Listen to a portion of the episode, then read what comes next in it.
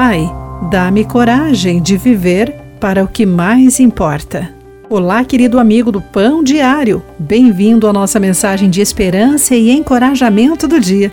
Hoje vou ler o texto de Mike Whitmer com o título Seu Elogio.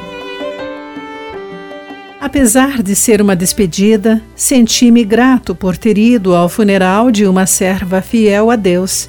Sua vida não fora espetacular, não era muito conhecida, fora de sua igreja e vizinhança. Contudo, ela amava a Jesus, seus sete filhos e vinte e cinco netos.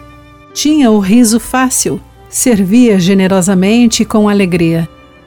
Eclesiastes diz: é melhor ir a funerais que ir a festas.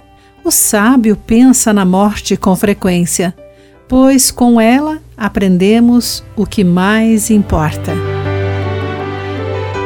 O colunista de um renomado jornal diz que há dois tipos de virtudes: as que ficam bem num currículo e as que você quer que digam em seu funeral.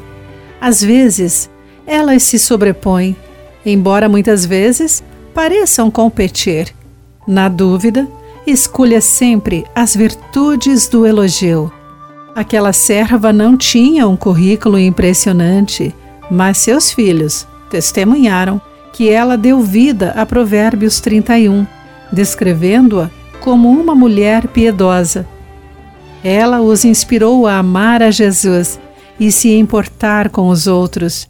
Como Paulo disse: Sejam meus imitadores, como eu sou imitador de Cristo, de acordo com 1 Coríntios capítulo 11, versículo 1. E seus filhos nos desafiaram a imitar a vida dela como ela imitava Jesus. O que será dito sobre você em seu funeral? O que deseja que digam? Nunca é tarde para desenvolver as virtudes que o dignificam. Descanse em Jesus, pois a salvação que ele nos concede nos liberta para vivermos o que mais importa. Querido amigo, como sua vida mudaria se você tivesse as suas homenagens póstumas sempre à mente? Aqui foi Clarice Fogaça com a mensagem do dia.